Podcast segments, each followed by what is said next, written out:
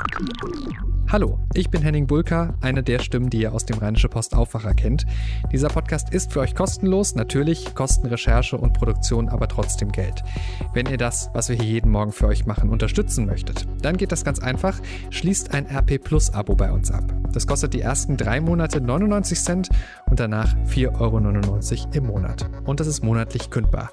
Damit lest ihr alle Artikel auf RP Online unbegrenzt, auch alle Plus-Artikel und ihr unterstützt damit auch den Rheinische Post Podcast Aufwacher. Wenn ihr es ausprobieren wollt, das Angebot findet ihr auf rp-online.de slash Aufwacher-Angebot.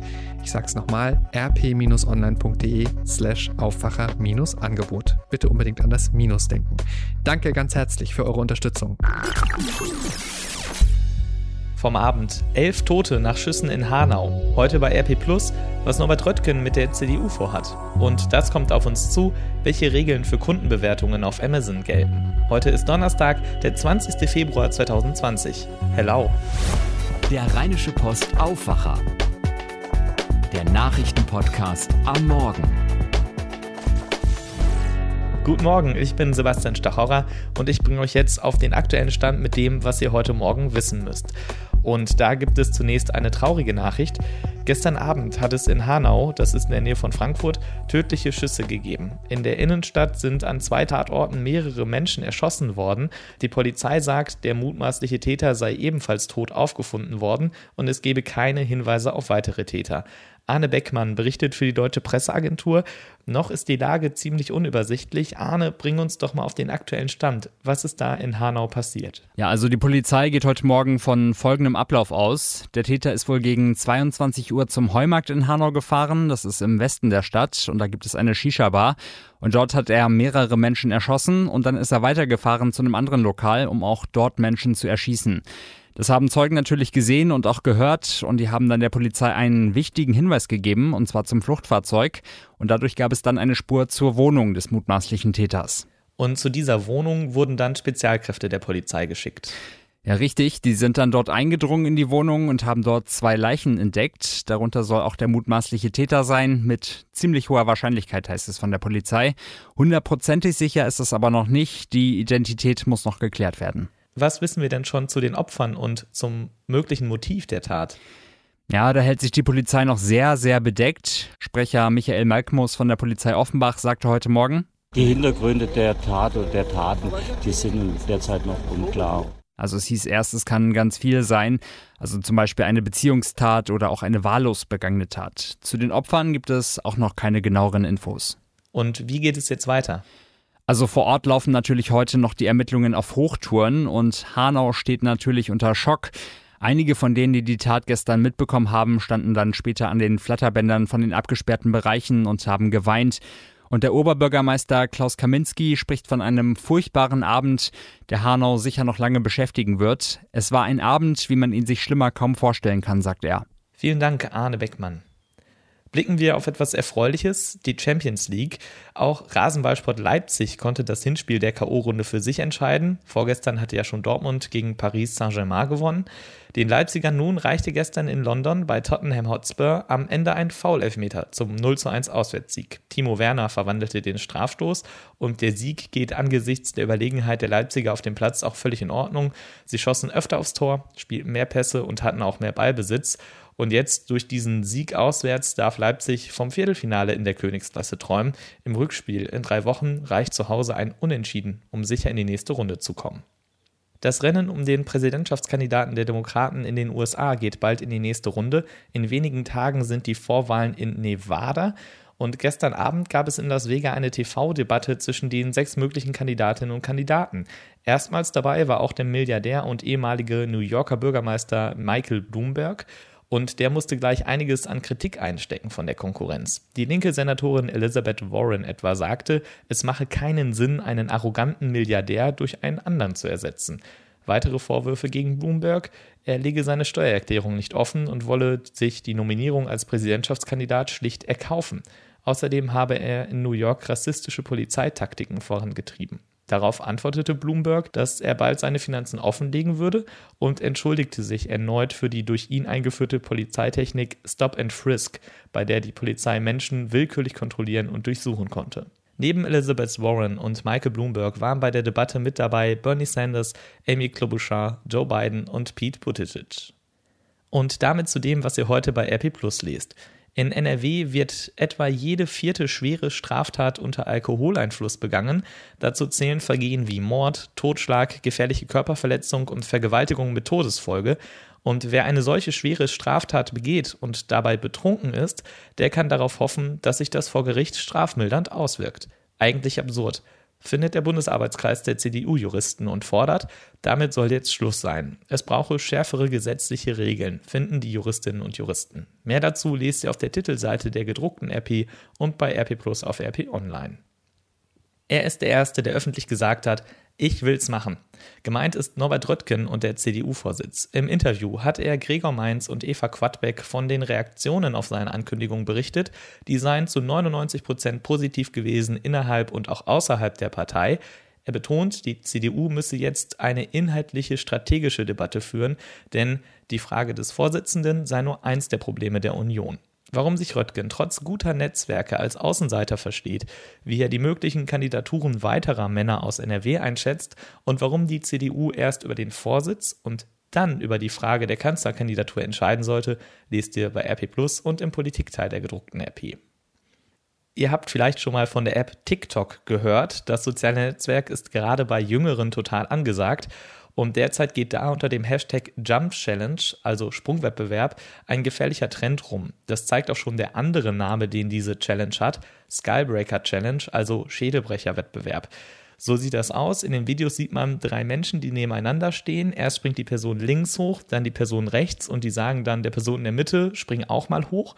Und sobald die das macht, treten diese Außenstehenden ihr gegen die Wade. Die Folge, in der Luft verliert man das Gleichgewicht und stürzt dann ungebremst auf den Hintern, den Rücken oder schlägt sogar mit dem Kopf auf den Boden auf. Das ist also brandgefährlich, findet auch NRW-Schulministerin Yvonne Gebauer und warnt vor der Skybreaker Challenge. Merlin Bartel ist der Sache nachgegangen und den ganzen Artikel lest ihr auf RP+. Und ja, natürlich ist heute kein normaler Donnerstag, jedenfalls hier in NRW nicht. Ihr wisst das, ich weiß das, ist doch klar, dass wir darüber sprechen ich sage mal jetzt in aller gebotenen Ernsthaftigkeit, Hello, halt Pol und Alaf. Die Jacke sind los, es ist Altweiber. Um 11.11 Uhr .11 heißt es wieder Krawatte ab. Und auch bei uns, bei RP Online, ist es ein wilder Tag, bei dem es in der Redaktion wuselig wird. Wir versorgen euch den ganzen Tag lang mit allen Infos, wo und wie in der Region gefeiert wird, unter anderem mit einem großen Live-Blog aus Düsseldorf, direkt auf unserer Startseite. Unsere Reporterinnen und Reporter sind unterwegs und sagen euch, wo ihr noch in eine Kneipe kommt, wenn ihr denn wollt. Und außerdem gibt es bei uns auch die passende Playlist für eure Karnevalsparty. Und außerdem natürlich Fotos, Fotos, Fotos. Die schönsten Kostüme, die ausgefallensten Ideen und die besten Partys. Alles zum Durchklicken bei RP Online. Und welche Nachrichten es in Düsseldorf gibt, das weiß Oliver Bent aus den Antenne Düsseldorf Nachrichten. Guten Morgen, Oliver. Heute ist natürlich Altweiber das große Thema bei euch. Was muss ich da wissen? Hallo, guten Morgen. Bei uns dreht sich heute natürlich alles um den Karneval. Natürlich zum einen den Sturm aufs Rathaus um 11.11 Uhr, .11, wenn die Möhnen dann die Macht übernehmen im Rathaus. Dann geht es um das Scherbenverbot wieder an Karneval und dass die Stadt diesmal deutlich mehr öffentliche Toiletten aufgestellt hat.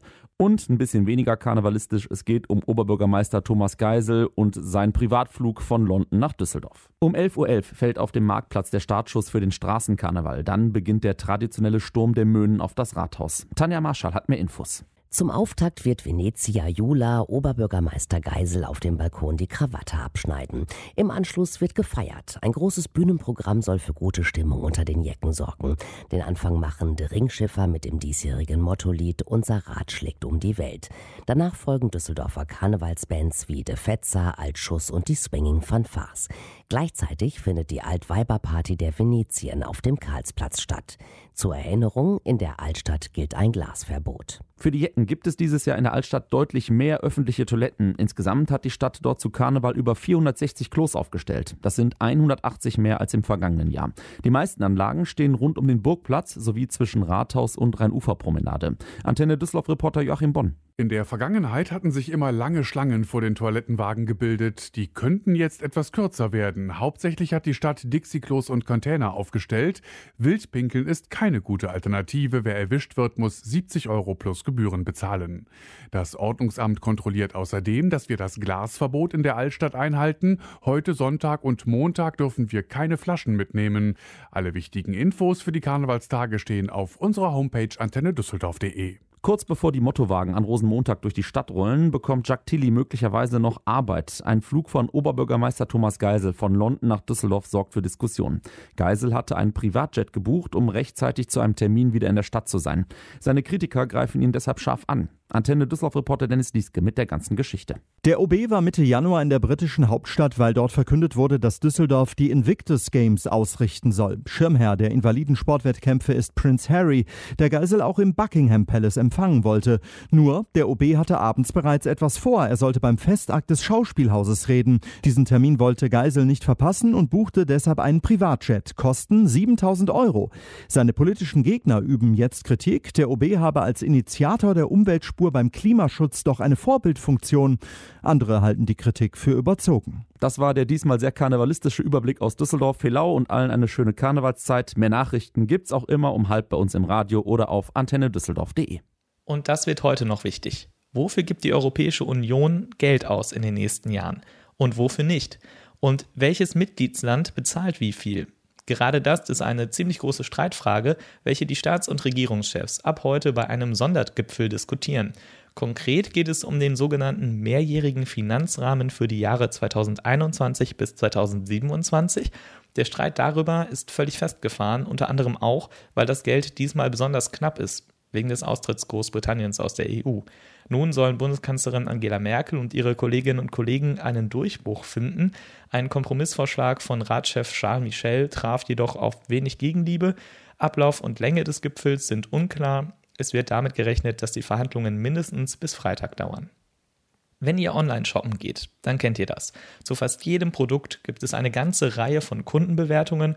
Oft sind die ziemlich gut und es wirkt ja irgendwie auch beruhigend, wenn Dieter aus Kleve 4,5 von 5 Sternen gibt. Aber die große Frage ist, stimmt das immer, was da in diesen Bewertungen steht? Und vor allem müssen die Hersteller der Produkte sich darum kümmern, dass da nichts Falsches drin steht? Schwierige Frage. Deshalb beschäftigt sie heute auch den Bundesgerichtshof in Karlsruhe. Konkret geht es hier um falsche Versprechungen, die möglicherweise gemacht werden bei Muskeltape. Das wird auf Amazon verkauft und darf eigentlich nicht offiziell als schmerzlindernd beworben werden. Jan Henner Reitze berichtet für die dpa, was genau ist das Problem? Erklär doch mal an diesem Beispiel des Muskeltapes, das die Frage vor dem BGAH gebracht hat. Dahinter steckt ein längerer Streit zwischen dem Verband Sozialer Wettbewerb und dem Hersteller des Tapes aus Essen. Tape, das ist so eine Art Pflaster. Der Hersteller hat das Tape ursprünglich selbst als schmerzlindernd beworben. Diese Wirkung ist aber nicht wissenschaftlich bewiesen, deshalb hat der Verband erfolgreich durchgesetzt, dass damit nicht geworben werden darf. Bei Amazon haben aber mehrere Kunden in ihren Bewertungen geschrieben, das Tape helfe schnell gegen Schmerzen. Und die Frage ist jetzt, ob das auch als irreführende Werbung gelöscht werden muss. Wie könnte die Entscheidung ausfallen? Gibt es da eine Tendenz? Bisher sagt die Rechtsprechung, so eine Kundenbewertung hat nichts mit Werbung zu tun und auch Amazon sagt, ob eine positive oder eine negative Bewertung, alle werden gleich behandelt und auch geprüft, ob versucht wird zu tricksen. Der Verband Sozialer Wettbewerb dagegen argumentiert, gerade eine neutral anmutende Kundenbewertung habe einen verstärkten Werbeeffekt und der Hersteller müsse irreführende Bewertungen zumindest in einem Kommentar richtigstellen. Hinauslaufen könnte es auch darauf, dass Anbieter von Medizinprodukten zu besonderer Sorgfalt verpflichtet werden. Jan-Henner Reitze, vielen Dank für die Infos. Wenn es da eine Entscheidung am Bundesgerichtshof gibt, dann lest ihr die natürlich bei RP Online. Heute geht in Berlin ein Prozess zu einem spektakulären Diebstahl zu Ende. Knapp drei Jahre ist es her, dass eine 100 Kilo schwere Goldmünze aus dem Bode-Museum in Berlin geklaut wurde. Vier Männer zwischen 21 und 25 sind deswegen angeklagt am Landgericht. Heute Vormittag wird das Urteil gegen sie erwartet. Die Staatsanwaltschaft fordert fünf bis sieben Jahre Haft. Der Vorwurf, gemeinschaftlicher Diebstahl in, Achtung, Wortwitz, einem besonders schweren Fall. Die Angeklagten seien professionell, gezielt und gut informiert vorgegangen. Die Verteidiger der Männer sehen das ganz anders, sie verlangen einen Freispruch. Die riesige Münze, die damals geklaut wurde, hieß Big Maple Leaf und hatte damals einen Wert von 3,75 Millionen Euro. Sie ist bis heute verschwunden, die Ermittler gehen davon aus, dass die Goldplatte zerstückelt und dann verkauft wurde. Und während wir in NRW Karneval feiern, feiert Berlin das Kino. Die Berlinale, Deutschlands wichtigstes Filmfestival, beginnt. Erwartet werden wie jedes Jahr viele Stars, von Kate Blanchett bis Johnny Depp. Und auch die ehemalige US-Präsidentschaftskandidatin Hillary Clinton kommt zur Berlinale. Auf dem Festival gibt es Premieren von hunderten Filmen und auch Serien. Besonders ist dieses Jahr auch das neue Führungsduo der Filmfestspiele. Carlo Chatrian und Mariette Rissenbeek lösen Dieter Koslik ab. Berlins regierender Bürgermeister Michael Müller findet es durchaus gut, dass die Berlinale eine neue Führung bekommen hat. Ja, es muss natürlich ein personeller Neuanfang auch immer mit einem neuen Konzept verbunden sein. Und es ist ja jetzt schon einiges entschieden worden. Auch wieder eine Reduzierung praktisch der ganzen Wettbewerbe und so. Ich glaube, dass es gut ist, dass nach so einer langen und auch erfolgreichen Zeit mit Dieter Koslik wir jetzt auch wieder in eine neue Zeit starten. Wir sind natürlich auch für euch auf der Berlinale unterwegs. Die spannendsten Bilder und Eindrücke findet ihr bei uns auf RP Online. Und Fußball gespielt wird heute auch mal wieder. In der Europa League K.O.-Runde trifft Bayer Leverkusen im Hinspiel auf den FC Porto. Anstoß in Leverkusen ist um 21 Uhr. Und damit schauen wir jetzt noch auf das Wetter für das Karnevalwochenende in NRW. Da sind die Aussichten fürs Feiern draußen leider nicht allzu gut. Heute bleibt es bewölkt und regnet zeitweise etwas. Dazu weht Wind mit vereinzelten Windböen bis zu 55 km/h. Dazu meldet der Deutsche Wetterdienst Temperaturen von höchstens 9 bis 12 Grad. In der Nacht zieht von Westen her Regen über NRW. Dazu kann es örtlich kräftig gewittern. Es kühlt auf 2 bis 4 Grad ab, in höheren Lagen sogar auf bis zu minus 2 Grad. Deswegen Achtung, morgen früh kann es stellenweise glatt sein. Morgen bleibt es bewölkt, aber ab und zu zeigt sich dann die Sonne und es bleibt trocken. Dazu Temperaturen zwischen 8 und 11 Grad und mäßiger Wind. In der Nacht zu Samstag wird dieser Wind dann etwas stärker. Samstag kommt der Regen zurück bei Temperaturen zwischen 9 und 12 Grad und frischem Wind mit teilweise stürmischen Böen. Und der Sonntag wird dann leider noch regnerischer, wenn auch mit Temperaturen bis zu 14 Grad etwas wärmer. Und auch für Rosenmontag sieht es derzeit nach Wolken und zeitweise Regen oder Nieselregen aus. Ganz genau lässt sich das aber noch nicht sagen. Morgen früh hört ihr hier eine aktuelle Wetterprognose. Das war der Rheinische Postaufwacher vom 20. Februar 2020. Ich bin Sebastian Stochauer. Feiert schön. Morgen sind wir dann mit einer neuen Ausgabe wieder für euch da. Benjamin Meyer bringt euch dann ins Karnevalswochenende. Macht's gut. Mehr bei uns im Netz www.rp-online.de